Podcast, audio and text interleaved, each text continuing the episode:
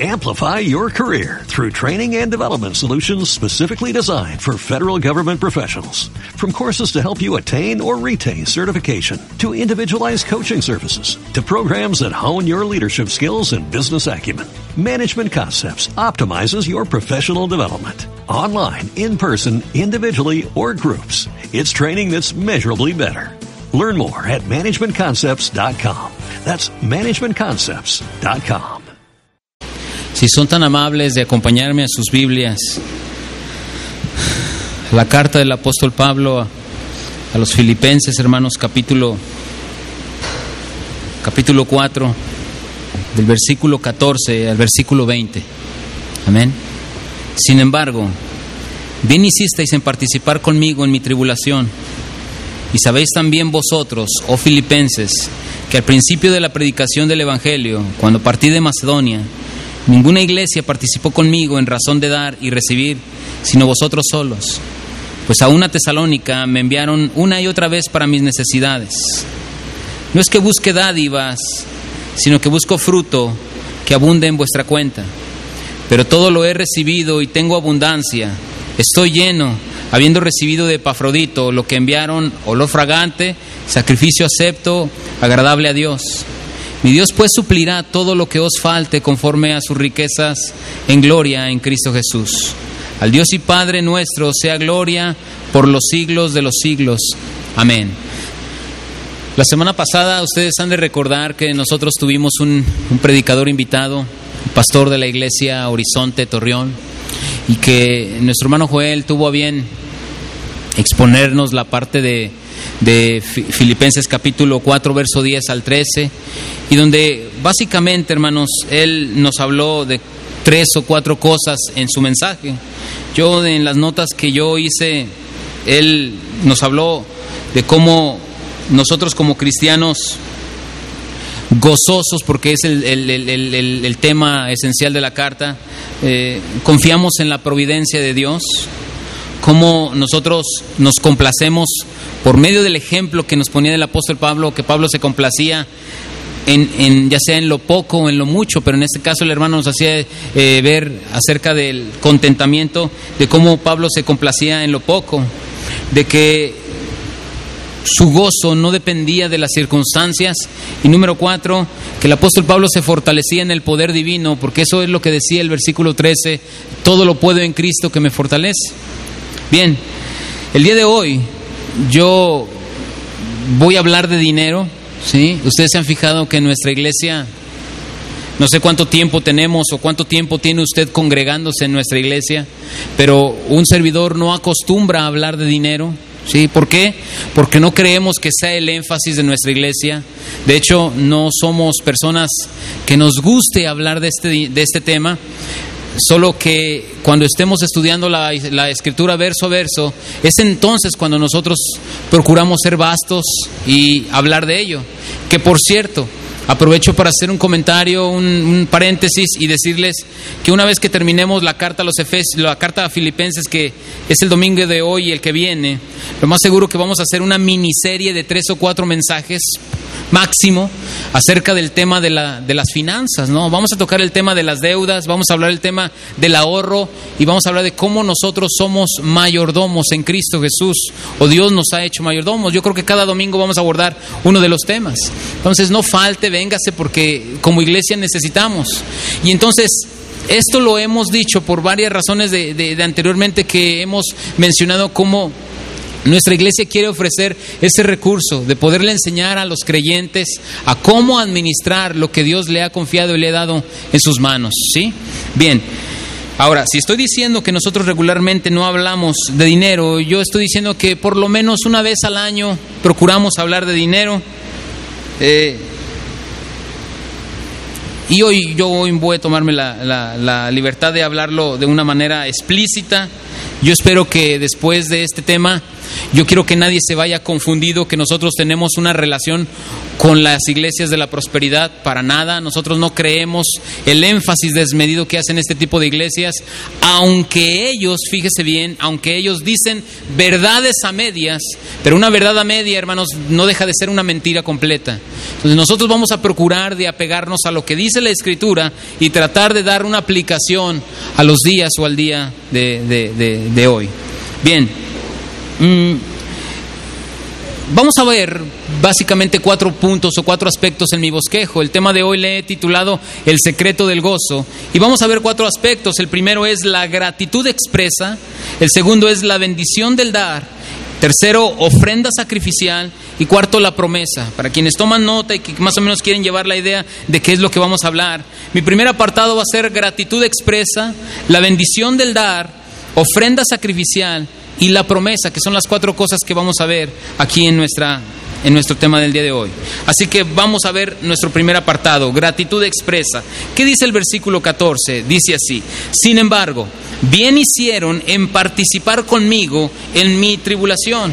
¿Qué estamos viendo aquí? Recordemos que la semana pasada el pastor nos decía cómo el apóstol Pablo está diciendo todo lo puedo en Cristo que me fortalece. Entonces Pablo está diciendo esto porque él realmente confía en que toda su provisión, toda su solvencia económica, material, física, espiritual, viene de Dios, pero en específico, Pablo está hablando desde el versículo 10, hermanos, de dinero. Yo no sé si ustedes traen la Biblia Reina Valera, pero en la Reina Valera viene un subtítulo, un encabezado con letras negras que dice dádivas de los filipenses. Entonces, ese es el tema hasta el versículo 20. Pablo habla ahí acerca de dinero, habla de ofrendas, habla de dádivas, habla de, de generosidad, habla de sacrificio. Y entonces el apóstol aprovecha para agradecerles en este pasaje de forma liberal el cómo ellos han dado a su provisión del apóstol. Cito nuevamente lo que decía el pastor invitado, como la semana pasada él decía que Pablo, él necesitaba sostenerse económicamente en donde estaba para que él pudiera seguir sosteniendo sus gastos de mantenimiento, de sustento, allí en la celda en donde él se encontraba. Recuerden que él está en arraigo domiciliario. Pablo no tiene la comodidad de todos los presos que otro tipo de presos tienen, que ellos pueden recibir por lo menos una comida a la semana, a la, una, una comida diaria.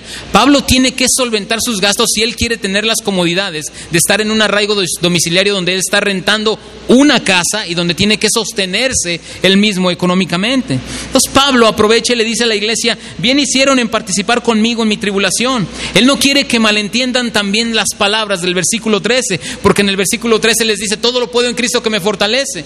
Pareciera como si se está divorciando del apoyo económico que la misma iglesia le está ofreciendo, pero no es así, amados hermanos, sino más bien Pablo quiere que ellos entiendan cómo Él les está agradeciendo. Y la expresión, ahí aparece una expresión, dice, participar conmigo en mi tribulación ¿A qué se refiere Pablo? Pablo entonces está hablando acerca de sus dádivas económicas cuando él estaba o él se encuentra en estrechez, cómo ellos mismos fueron, fueron de, de beneficio a la vida del apóstol Pablo en este momento. Eso es realmente lo que quiere decir, participaron conmigo en mi tribulación. La palabra tribulación también se define en el griego al español como estrechez. Ustedes participaron en mi estrechez.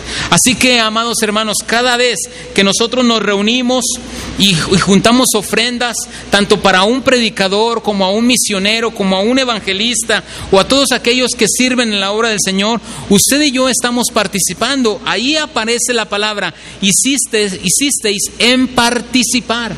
La palabra participar no solamente se refiere a que nosotros dimos dádivas o dimos dinero, sino que Pablo también está hablando de cómo nosotros tenemos comunión con otros por medio de nuestras dádivas. La palabra participar se deriva de la palabra koinonía, es koinos.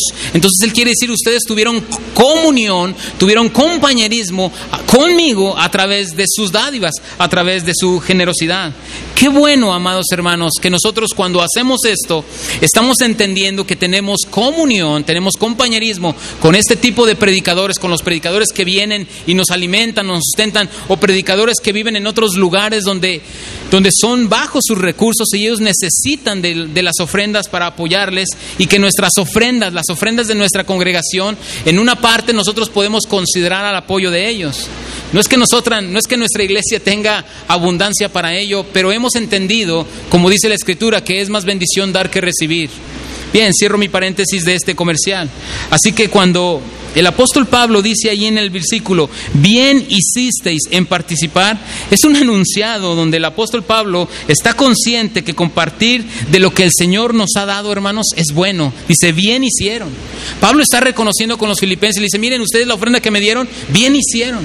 A Dios le agrada esto. Como dice Hechos 20:35, palabras citadas por el apóstol Pablo del Señor Jesucristo, que es más bienaventurado que hermanos dar que recibir. Así que nuestra iglesia ha participado en distintas formas eh, o en muchas maneras, de manera muy discreta. Hemos sido muy discretos y hoy lo menciono para que ustedes estén sabidos respecto a ello. Sé de una iglesia, he estado teniendo contacto de una iglesia de la, de la Huasteca Potosina, donde nosotros tenemos amistad con la gente de la Sierra Gorda, que no practican sana doctrina, pero que hemos tenido contacto con ellos para tratar de hacerles ver algunas verdades del Evangelio. Bien, en la Huasteca Potosina hay una iglesia de sana doctrina, donde el pastor se considera como un pastor bautista reformado. Hemos tenido contacto con él y es una iglesia de muy escasos recursos, donde el pastor Solo se dedica al 100% a la obra y en sus tiempos libres de vacaciones, cuando sus hijos salen, es cuando él hace otras cosas extras para ello. He estado tratando de tener contacto con ellos porque yo he visto y tenido una necesidad, o como dicen algunas personas, he sentido la necesidad y la carga de apoyar económicamente una iglesia a la cual nosotros como iglesia podamos estar sosteniendo o manteniendo la labor pastoral en otros lugares. Las iglesias, todas las iglesias deben de tener la labor misionera o evangelística. ¿A qué me refiero? Que todas las iglesias debemos de tener a bien sostener económicamente otras iglesias de bajos recursos. Si bien nuestra iglesia, batalla de recursos, es una iglesia que probablemente entre nosotros mismos no acabamos o alcanzamos a recabar algunos recursos, debemos de ser personas que tratemos de ser más espléndidos o generosos, como el apóstol Pablo lo reconoce a la iglesia de los filipenses. Es interesante notar y ver en el pasaje, hermano, que el apóstol Pablo está reconociendo un atributo de la iglesia de los filipenses que regularmente las, la mayoría de las iglesias que eh, él a las que él escribió, como a la iglesia de Colosas, como a la iglesia de Corinto, como a la iglesia de Roma, como a la iglesia de Tesalónica, eran iglesias que no practicaban la manera sacrificial de dar. De hecho, vamos a ver nosotros en este pasaje cómo el apóstol Pablo nos va a hablar de tres tipos de maneras de dar existen los cristianos que solamente damos, ¿sí? Los que damos y punto. Existen, bueno, lo voy a poner así, porque el teólogo William MacDonald dice, existen los que dan o se acercan a dar el diezmo, dice él, los que dan. Cuando tú das el diezmo, dice él, solamente estás dando. Dice, pero existen los que dan generosamente. ¿Qué significa eso? Los que dan de la abundancia que Dios les ha dado, ellos dan. Pero el tercer tipo de personas son aquellos que dan de manera sacrificial. Y Pablo reconoce a la iglesia de Filipos como una iglesia que da de manera sacrificial. Y hay bendiciones y hay promesas, como lo decía ahorita en mis apartados del bosquejo, como Pablo lo reconoce en algunos de ellos. Así que, amados hermanos, yo invito y anhelo, a, invito y exhorto a cada uno de nosotros como iglesia a que si nosotros tenemos la idea de que ya ofrendé o ya diezmé y el resto del dinero es mío, es una postura muy egoísta según la escritura y la palabra del Señor. Salmo 24.1 dice así, del Señor es la tierra y su plenitud, el mundo y los que en él habitan y Ageo capítulo 2, versículo 8, dice así, ustedes me van a ayudar a leerlo, Ageo 2, 8. ¿Cómo dice a la cuenta de tres? Una, dos, tres.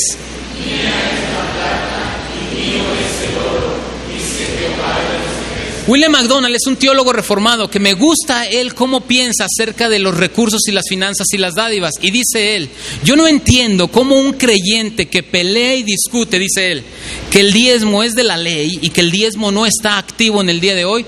Yo no sé, dice él, por qué discuten si entendemos a Geo 2.8 y Salmo 24.1, donde dice la escritura que todo es del Señor. Dice, yo no sé por qué pelean a la hora de dar si lo que ellos tienen le pertenece al Señor. Dice, entonces, ¿por qué, no, ¿por qué discuten en cuánto hay que darle al Señor o cuánto es el límite o cuánto es la base si, si partimos de la idea que todo es del Señor? Así que las fuerzas que usted y yo tenemos, los recursos que usted y yo tenemos, el dinero que tenemos, Dios nos lo ha dado, Dios nos lo ha confiado. De hecho, Deuteronomio capítulo 7 dice que el Señor es quien nos da el poder para hacer qué? Las riquezas. Dios es quien nos da ese poder. Así que la pregunta obligada aquí entre nosotros es, ¿en qué cosas es en donde nosotros estamos invirtiendo? ¿En las cosas eternas o donde el orín y la polilla están corrompiendo lo que nosotros tenemos?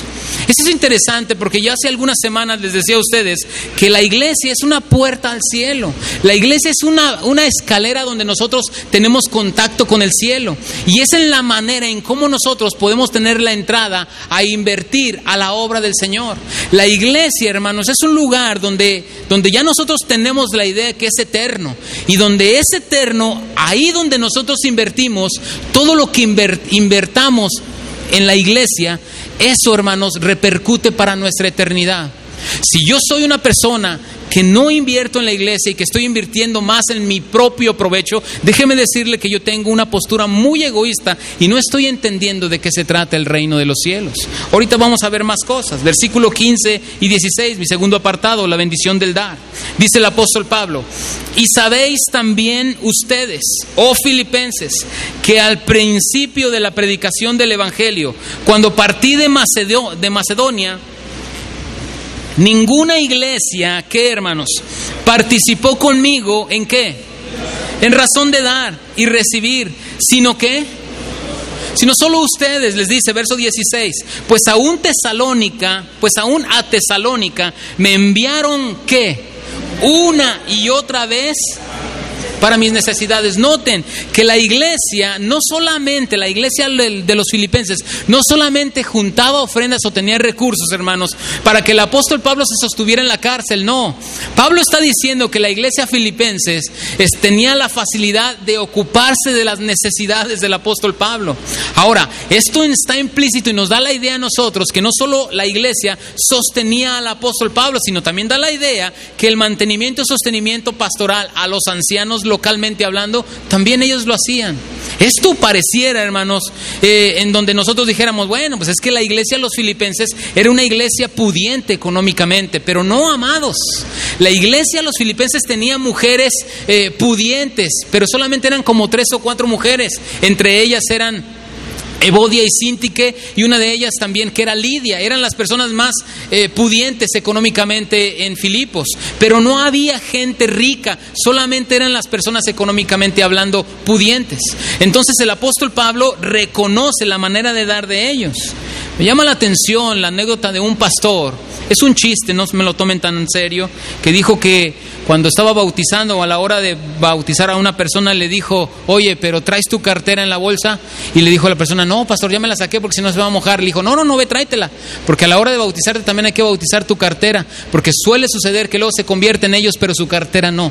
Haciendo un chiste el pastor alusivo a la manera tan mezquina de, de unas personas que una vez que se convierten a Cristo nos volvemos mezquinos, ¿no? Él mencionaba algo así. Yo no creo que esto tenga que ser necesario. Yo más bien siento que esto es un asunto del corazón. Así que, entonces en el versículo 15 y 16, lo primero que yo veo en estos versículos es que muy poca gente, hermanos, está enseñada a desprenderse de lo suyo. Repítalo conmigo, muy poca gente está acostumbrada a desprenderse de lo suyo. Muy poca gente.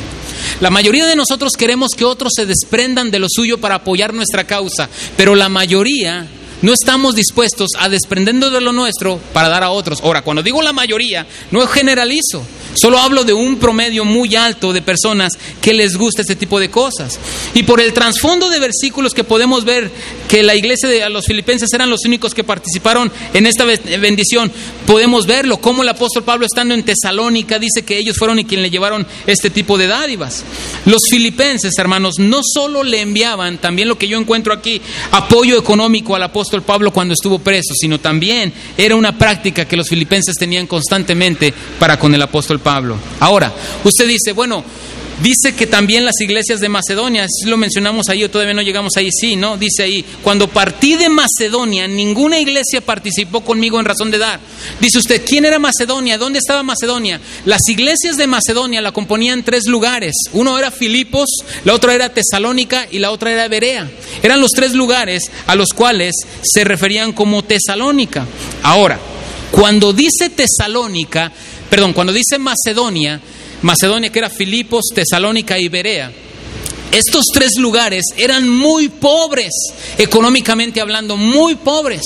Y el apóstol Pablo, por un contexto que vamos a encontrar ahorita en la carta a los Corintios, Pablo dirige unas palabras, fíjense bien, Pablo llega a la iglesia a los Corintios, pero a los Corintios, que por cierto era una iglesia muy tacaña, y Pablo les hace ver a esa iglesia, les dedica como tres capítulos sobre la responsabilidad de ser generosos.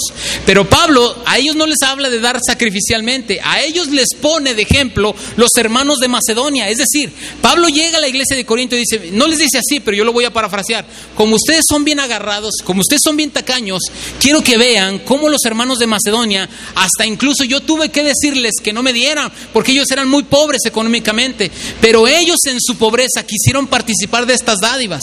Vamos a segunda de Corintios, capítulo 8. Perdón por la expresión coloquial, pero creo que me entienden. Segunda de Corintios, capítulo 8.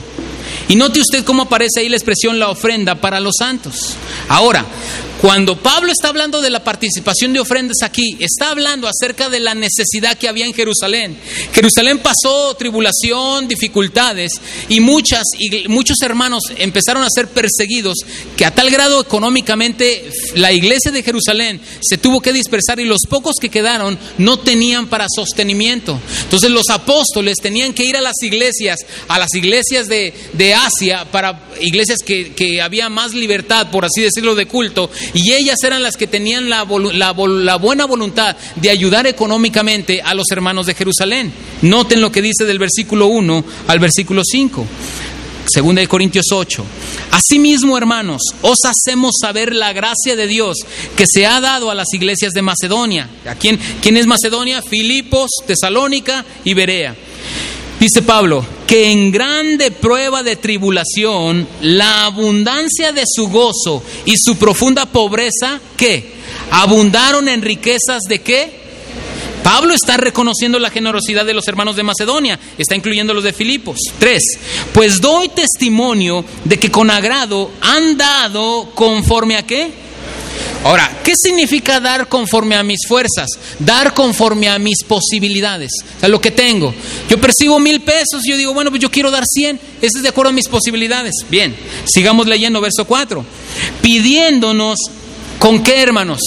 Con muchos, no dice solamente con ruegos, dice con muchos ruegos, que les concediésemos que el privilegio de participar en este servicio para los santos. Ellos estaban diciendo, por favor, apóstol Pablo, denos oportunidad, denos chance, queremos mandar una ofrenda a los hermanos de Jerusalén y Pablo que le decía, no, hermanos, ustedes aquí también tienen necesidad. Y dice que le hacían mucha insistencia con muchos ruegos. Esto me hace ver a mí que ellos tenían gran necesidad de, corazón participar, porque ellos entendían que es más bendición dar que recibir. Sigamos leyendo, verso 5. Y no como lo esperábamos, dice Pablo, sino que mismo ¿qué sucedió? Se dieron primeramente al Señor y luego a nosotros, ¿por qué hermanos? Por la voluntad de Dios. los hermanos de Macedonia, hermanos, eran hermanos que les gustaba desprenderse de lo poco o mucho que el Señor les había dado, porque entendían de qué se trataba la vida cristiana. Desafortunadamente la teología de la prosperidad nos ha hecho bastante daño, que nos hemos ido al otro extremo. Y no digo todos, y ni tampoco estoy diciendo que nuestra congregación, pero desafortunadamente el contexto allá afuera ha afectado a nuestro contexto aquí adentro y por eso muchas cosas se detienen y no se pueden avanzar en las congregaciones. No se pueden hacer bastantes cosas. Así que entonces, con este punto estoy hablando de, cómo el apóstol Pablo está reconociendo de la bendición del dar y reconoce que los hermanos de Filipos, juntamente con los de Tesalónica y Berea, fueron los únicos que aportaron económicamente para las necesidades del apóstol y para las necesidades de, de la iglesia de Jerusalén. Verso 17. Ahora vamos a ver nuestro tercer apartado, ofrenda sacrificial. Dice Pablo, no es que busque dádivas, sino que busco fruto que abunde en vuestra cuenta. Verso 18. Pero todo lo he recibido y tengo abundancia. Estoy lleno, habiendo recibido de Epafrodito lo que enviaron, olor fragante, sacrificio acepto, agradable a Dios. Pablo, hermanos, está contento más por ellos mismos que por él mismo. ¿Por qué estoy diciendo esto? Porque Pablo sabe que sus dádivas están repercutiendo para su eternidad. Mire, fíjese bien, es lo que yo decía hace una semana, si no es que casi un mes. Cuando nosotros ofrendamos y damos para la causa del Señor, cuando damos para la iglesia, hermanos, nosotros no estamos perdiendo una cantidad de dinero, nosotros estamos invirtiendo, pero ojo, ojo, no lo hacemos con la intención de yo doy un peso y Dios me da diez, ¿no? No lo hacemos con ese corazón de hecho, ni eso nos motiva. Eso es lo que motiva a los que predican la teología de la prosperidad. Nosotros no lo hacemos con esa intención, sino más bien el apóstol Pablo nos está diciendo los beneficios que recibimos nosotros a la hora de ofrendar. Entonces, por eso Pablo dice, no es que yo busque dádivas. Pablo está diciendo, hermanos, no es que yo les esté pidiendo más dinero, dice, sino que busco fruto que abunde en qué? En vuestra cuenta. Acompáñeme ahí ese mismo versículo, Diego, pero vamos a ponerlo en nueva versión internacional y vamos a ver el sentido de lo que quiere decir el apóstol Pablo. Fíjense bien en, español, porque esta versión está más apegada a nuestro español. Dice la nueva versión internacional, verso 17, no es que busque más ofrendas, dice Pablo, sino que trato de aumentar, ¿qué hermanos? El crédito a su cuenta. Es decir, que nosotros tenemos, Pablo está usando, me llama la atención porque me ahorré esas palabras, para tecnicismos para no mencionárselos a ustedes, pero Pablo usa un lenguaje, hermanos, como si Pablo fuera un experto en finanzas. Eh, de hecho, en, en el original usa palabras como crédito, como saldo, como inversión, como débito, como al contado. Son palabras que usa en este pasaje. Y dice uno, órale, Pablo está hablando de finanzas. Pablo está hablando como él si fuera un contador o un auditor, una persona experta de dinero. Entonces Pablo le reconoce a los filipenses que lo que ellos están haciendo, todo esto va a repercutir para su eternidad. No es simplemente, hermanos, una ofrendilla y ya, y pues, ¿para qué no digan aquí que estamos dando? No, amados hermanos, no es eso. Así que fíjense bien. Entonces, lo que nosotros estamos encontrando es que estamos aumentando nuestro crédito en los libros de economía de parte de nuestro Dios. Eso es lo que da la idea en el original. Ahora bien, Pablo no está diciendo les agradezco, pero quiero más dádivas. Lo que él está diciendo es que si ellos invierten en las cosas eternas, va a venir una retribución o una recompensa eterna a sus vidas si ellos siguen haciéndolo de esa manera. Ojo, Pablo no está pidiendo más ofrendas, pero si ustedes siguen así de generosos, entonces a ustedes viene una retribución o una recompensa económica de parte de Dios. Miren, acompáñenme a Mateo 6, 19.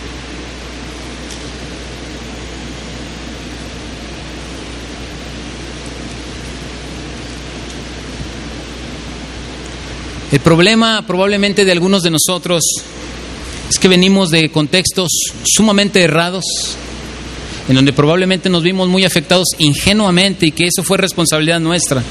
Si no podemos excusarnos y culpar y si es que me engañaron, no, espérame, no, éramos niños, no éramos niños. si nos engañaron con toda la alevosía y ventaja, nosotros accedimos a ello, no nos podemos quejar. Eso nos faltó más bien a nosotros escrutinio de las escrituras del Señor. Pero cuando fuimos engañados, no podemos escamarnos y ahora escaldar a tal grado de decir, bueno, ahora no voy a ofrendar. No, espéreme. Queremos enseñar a nuestra iglesia cómo debe ser la manera de ofrendar, de acuerdo a la escritura, ¿sí?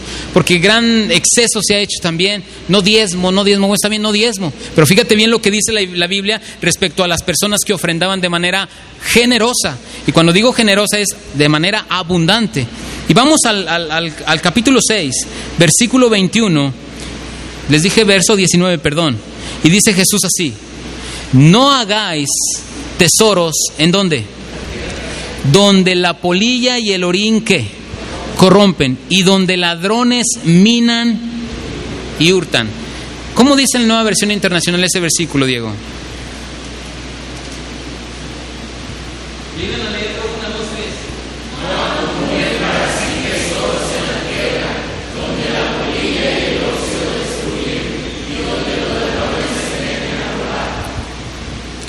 ¿Dónde preferimos invertir nosotros? ¿Dónde? ¿En la cuenta de Dios? ¿O donde la polilla y el orín corrompen? Ahora, quiero hacer una aclaración. No estamos diciendo, fíjese bien, no estamos diciendo que el hermano Samuel necesita más dinero. No estamos diciendo eso. Pero sí quiero decir algo. Y abro un paréntesis.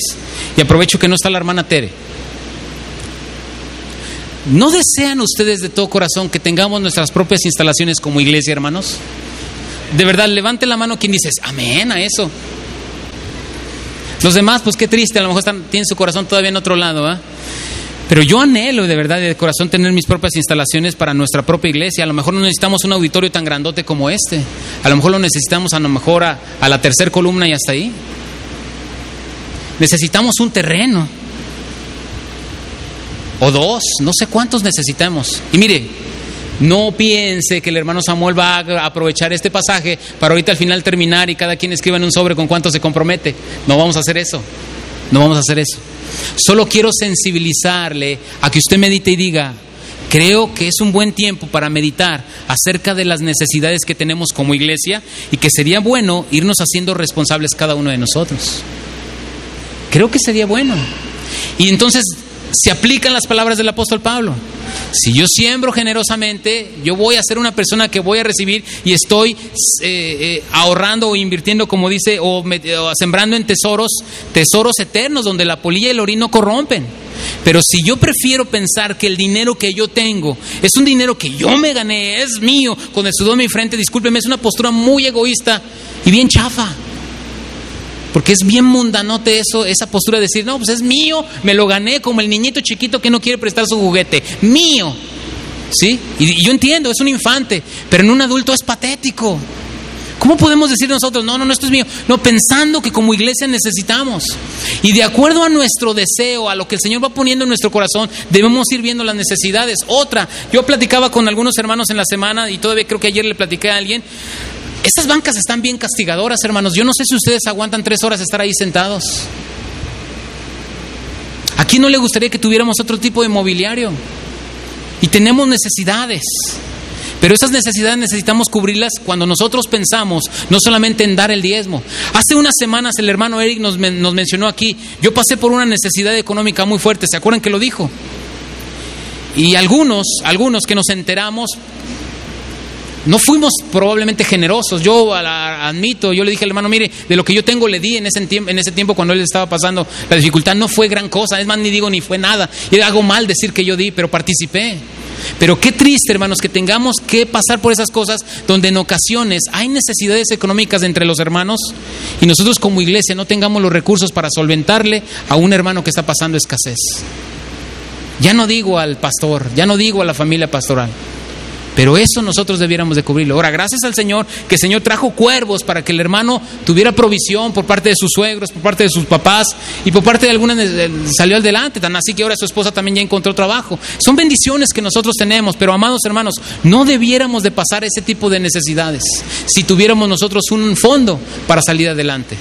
Criticamos al gobierno, les vamos bien duro porque ellos dicen no saben administrar dinero, no tienen dinero, no lo hacen, lo abusan de ello. Pero nosotros como iglesia podemos organizarnos y tener, si empezamos aquí en lo poquito entre nosotros mismos a solventar ese tipo de necesidades, otro boleto sería, amados. Pero cuando dejemos de tener el pensamiento mío, de hecho es una palabra bien humana, mío, cuando entramos al reino de los cielos, hermanos, la palabra mío deja de existir. Ahora es nuestro. Aunque no diga amén. Porque es una actitud, hermanos, muy egoísta. Mío, me costó, yo sudé. Sí, pero ¿quién te dio las fuerzas? ¿Quién te, ¿Quién te puso? ¿Quién te abrió puertas? ¿Quién te dio la gracia para tener el empleo que ahora tú tienes? No fuiste tú. Si tú piensas que es por tu labia o por tu eres muy buenillo, discúlpame, es una mentalidad bien chafa. Bien chafa. Verso 18. Ahora en el verso 18 dice, pero todo lo he recibido y tengo abundancia y estoy lleno, dice Pablo, habiendo recibido de Epafrodito lo que enviaron, olor fragante, sacrificio acepto, agradable a Dios. Ahora, lo que enviaron, dice Pablo, fue suficiente, pero no solo eso, dice Pablo, sino que su ofrenda económica agrega tres calificativos o tres mm, elementos muy importantes. Dice, su ofrenda, hermanos, su ofrenda económica fue de olor grato, dice Pablo, fue sacrificio acepto y agradable a Dios. Pregunta, hermanos, cada vez que ofrendamos, buscamos que nuestras dádivas tengan incluidos estos tres elementos, hermanos. Mire, más que estar pensando, no, hermano, no del diezmo, usted ya da libertad para dar lo que... Espéreme, espéreme, espéreme, espéreme. ¿Usted está buscando estos tres elementos a la hora de ofrendar? ¿Estamos buscando que nuestras ofrendas o nuestras dádivas sean de olor grato a Dios? ¿A qué huelen nuestras ofrendas, no? Número dos, que nuestras ofrendas sean, como dice Pablo aquí, de manera sacrificial. Y número tres, que le agraden a Dios. Cuando Pablo usa la palabra sacrificial, Pablo tiene en mente, porque es la misma palabra con relación al Antiguo Testamento, al montón de sacrificios que ofrecían, hermanos, los sacerdotes en el Antiguo Testamento. Yo no sé cuántos de nosotros estamos pensando que con un sacrificio y ya basta. Acompáñeme a Hebreos 13:15. Hebreos 13:15.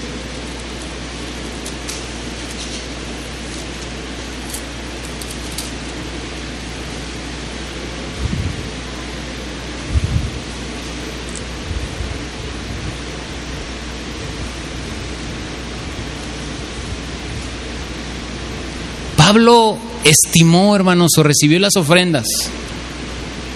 Pablo recibió las ofrendas de los filipenses, hermanos, como un sacrificio a Dios. Medite y piense y diga, ¿cuándo fue la última vez que yo ofrendé de manera sacrificial? ¿Cuándo? Mire, vamos a leer Hebreos 13, 15 al 16.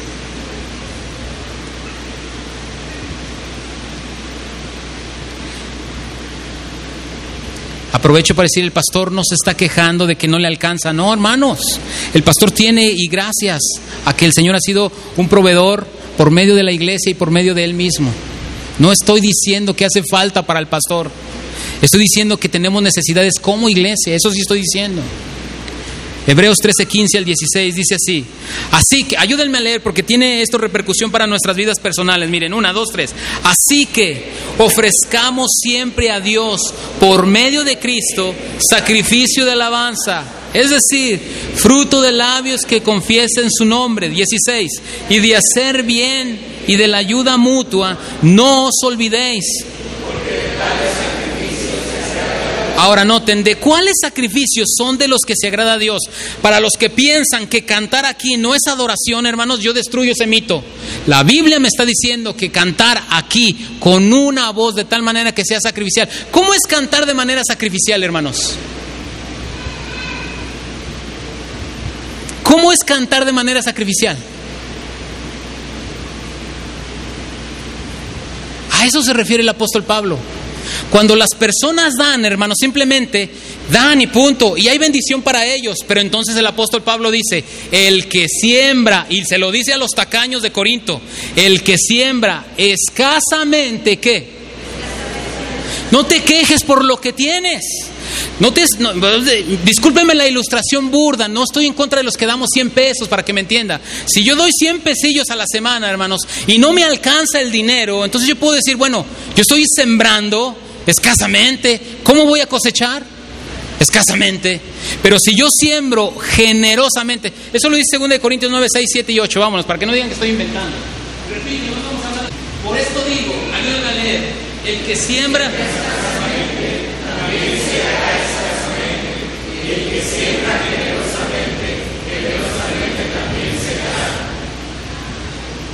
¿Ya acabamos? ¿Hasta el 8?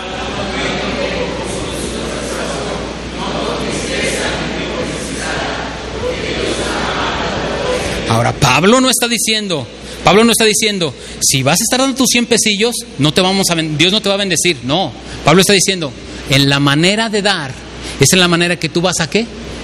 A cosechar. Es lo que está diciendo Pablo. El capítulo 9, por si alguien puede decir, no, hermano, sacó la Biblia de contexto, el capítulo 9 habla de dinero. Y está hablando Pablo acerca del sostenimiento pastoral y las dádivas. Y Pablo le tiene que decir a la iglesia de Corinto, a una iglesia, hermanos, que es bien tacaña. Y Pablo, hermanos, tuvo, las veces que estuvo, en los tres años que estuvo en la iglesia de Corinto, Pablo tuvo que buscarse un trabajito de hacer carpas, hermanos, o tiendas de campaña para que la iglesia no se quejara y sintieran que el apóstol Pablo era una carga para ellos. Ahora, hay muchos que dicen, hermano, el apóstol Pablo trabajaba también, los pastores deben trabajar. No, Pablo trabajó para no ser carga a esa iglesia, hermanos, mezquina. Pero no debía de por qué haber trabajado el apóstol Pablo. Entonces Pablo está haciéndole mención a la iglesia de si tú siembras escasamente, pues vas a cosechar escasamente, probablemente vas a tener un trabajillo ahí nomás para pasarla. Así que el dar, hermanos, el que da, pues simplemente recibe. Pero el que da abundantemente recibe abundantemente. Ahora Pablo está hablando acá a dar de manera sacrificial. Note el versículo 16, porque estábamos en Hebreos capítulo 13, Diego, verso 16. Dice Pablo, perdón, el escritor de Hebreos, está hablándonos que sacrificio de alabanza, es decir, fruto de labios que confiesan el nombre. Entonces al Señor le gusta que nosotros con las palabras, con la boca, hagamos expresiones de alabanza, que confesemos su nombre. Al Señor le agrada que le cantemos, no es malo, es más, es adoración también. ¿Por qué nos damos cuenta que le gusta, en el verso 16 lo dice, pero también vamos a abordar lo de lo que estamos hablando. Y de hacer bien y de la ayuda mutua, ¿no qué? No os olvidéis, dice ahí, termina el versículo, porque de tales, habla de dos, del sacrificio de alabanza y, de no olvidarnos de la ayuda mutua, porque de tales sacrificios, ¿qué? Al Señor le agrada que le cantemos y que hagamos un sacrificio con nuestra voz, hermanos. Por supuesto. ¿Y qué es hacer sacrificio con nuestra voz? Que aunque no sé cantar, que aunque soy pésimo, ah, me esfuerzo. Y no solamente le hago así. No, me esfuerzo. Me esfuerzo. Yo ahorita estaba ahí en mi lugar y escuché a, más de uno desafinado y yo no estaba criticándolos. Yo los escuchaba y dije, ellos están haciendo su, su, mejor ofrenda al Señor, pero se están esforzando. Y digo que se están esforzando porque no estaban entonados, pero lo hacían para el Señor. Ahora bien, no os olvidéis, dice Pablo, de la ayuda mutua. ¿Cómo es dar entonces, hermanos, de manera sacrificial? Acompáñeme a Marcos capítulo 12, 41 al 44. Así que el día de hoy estamos definiendo de qué tipo de personas somos a la hora de dar. El que solamente da, ¿sí? El que solamente da, el que da abundantemente, o generosamente y el que da sacrificialmente. Vamos a, a Marcos, les dije. Ya voy a terminar. Marcos capítulo 12, verso 41 al 44. Noten lo que dice. Estando Jesús sentado, ¿en dónde, hermanos? Entonces vamos a hablar de dinero. Jesús estaba criticando, no, él simplemente estaba mirando cómo el pueblo echaba dinero en dónde. Eh, y muchos, ¿qué? O sea, oh, ya sería el colmo que un rico, hermanos, no eche mucho, ¿verdad? Dice el verso 42, y vino una viuda pobre y echó dos blancas, o sea, un cuadrante. Entonces llamando a sus discípulos, el Señor aprovechó la ocasión y les dijo, de cierto os digo, que esta viuda pobre echó qué, hermanos? Ayúdenme a leer el 44. Porque todos han echado lo que les sobró, pero esta... Hermanos, la idea del dar no tiene nada que ver, la idea del dar no tiene nada que ver con cantidad. La idea del dar no tiene que ver con cantidad. Porque esta mujer dio dos blanquitas. Tiene, más, tiene que ver más bien con un asunto del corazón. ¿Cómo damos nosotros? Esta mujer dice, Jesús, Jesús dice, esta mujer dio más que los ricos. ¿Por qué dio más la mujer, hermanos, que los ricos? Note, porque esta señora esta mujer no solamente dio todo, oiga lo que dice Jesús, dio su sustento. Yo no estoy diciendo que nosotros demos a tal grado que nos quedemos sin comer. Pero yo quiero que usted se dé cuenta qué significa dar de manera sacrificial. Es lo que Pablo está reconociendo con los filipenses. Ahora, para terminar, para terminar, porque no me quiero planchar ahí ni quiero que piense que mi énfasis es económico. Yo dije que iba a hablar de dinero hoy y probablemente hasta el próximo año hablamos, ah, y dentro de tres domingos. Pero fíjese bien, el verso 19 y 20 aparece una promesa solamente y exclusivamente, hermanos, a los que dan sacrificialmente. Esta promesa no la puede reclamar el que da el diezmo. Esta promesa no la puede reclamar el que da menos del diezmo. Esta promesa no la puede reclamar el que da generosamente. Esta promesa está exclusivamente al que da sacrificialmente. Si usted quiere apropiarse de esta promesa, esta promesa solamente aplica al que da sacrificialmente ¿Por qué? Porque es el contexto, versos 19 y 20. Pablo entonces dijo, vamos a regresar a Filipenses. Pablo dijo, miren, Pablo dijo en el versículo 18, pero todo lo he recibido y tengo abundancia, estoy lleno habiendo recibido, les aclara, no les estoy pidiendo dinero más. Y entonces dice, su ofrenda fue olor grato, sacrificio acepto y agradable a Dios. Y entonces viene la bendición, dice el versículo 19, mi Dios pues, ¿qué hará?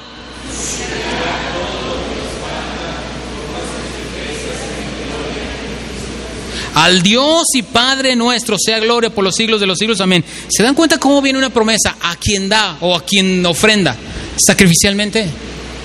Si yo entonces, hermanos, me hace pensar este versículo que esa viudita pobre que tenía solamente dos blancas, dos moneditas, las ofrendó. ¿Y qué sucedió inmediatamente, hermanos? De acuerdo a ese versículo, el Señor suplió todo lo que le faltaba conforme a sus riquezas en gracia. Esa es la bendición. Yo no sé si ustedes han experimentado el que nosotros demos, no solamente de manera generosa, de manera sacrificial. Que demos de manera sacrificial. Y entonces estas palabras, como dice el apóstol Pablo, esta promesa se hará real en nuestra vida si aprendemos a dar de manera, hermanos, sacrificial. Esta promesa tiene una cláusula y la cláusula es para todos aquellos que dan de manera sacrificial. Le voy a dejar una tarea.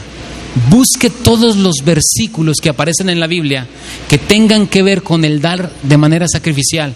Y las veces que encuentre dar de manera sacrificial están relacionadas con adoración.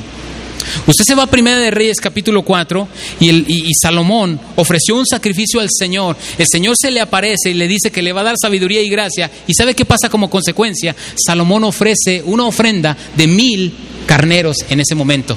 Cuando la ofrenda, hermano, solamente tenía que ser un carnero o un cordero. Y Salomón agarró mil. ¿Qué pensó Salomón o, por qué hizo eso? Salomón lo hizo pensando, amados hermanos, pensando que si hacía eso, él podía demostrarle al Señor que su adoración era de manera sacrificial. La primera vez que aparece la palabra adoración es en Génesis 22 y está ligada y condicionada a alguien que le dijeron que ofrendara de manera sacrificial. ¿Ya se acordó qué quiere, de qué habla Génesis 22? No habla de Abraham, Habla también Abraham y de Isaac. Y el Señor le dice, ¿sabes qué, Abraham? Si me amas, ofréceme a tu único hijo. Y de eso se trata adoración. Y yo quiero que entendamos eso porque vivimos en una época, en un tiempo en donde, les repito, nos ha hecho tanto daño la, enseñanza de allá afuera. Y si usted quiere seguir estacionado pensando así, entonces tiene la respuesta del por qué sus, sus carencias económicas y sus carencias y su, y su mala administración probablemente también en casa. Les repito, dentro de unas 15 días estaremos hablando acerca de deudas, acerca del ahorro. Y va a ser muy revelador y entender algunas cosas, el por qué no administramos bien. Ahora, no olvide esto. Usted y yo somos mayordomos del Señor. Mayordomos. El día de mañana el Señor nos va a pedir cuentas de todo lo que nos ha dado. Nos va a dar cuentas. Nos va a pedir cuentas de mi esposa, de mis hijos, de los bienes, los recursos que me dio. Y yo no sé qué le vamos a responder. ¿Y qué le vamos a responder? ¿Y qué lamentable que nosotros, con el deseo y el anhelo de pertenecer a la iglesia de Cristo, pero muy mezquinos para la obra de Dios. Procuremos que nuestras ofrendas no sean con el énfasis para que Dios nos dé más. Hay una bendición, pero la bendición no es para que nosotros pidamos más. Si nosotros decimos, ay, bueno, entonces voy a dar más para que Dios me dé más, no. Si no, entonces estamos cayendo al error de la teología de la prosperidad. No demos por eso. Dijo el Señor, cada uno dé como propuso en su corazón.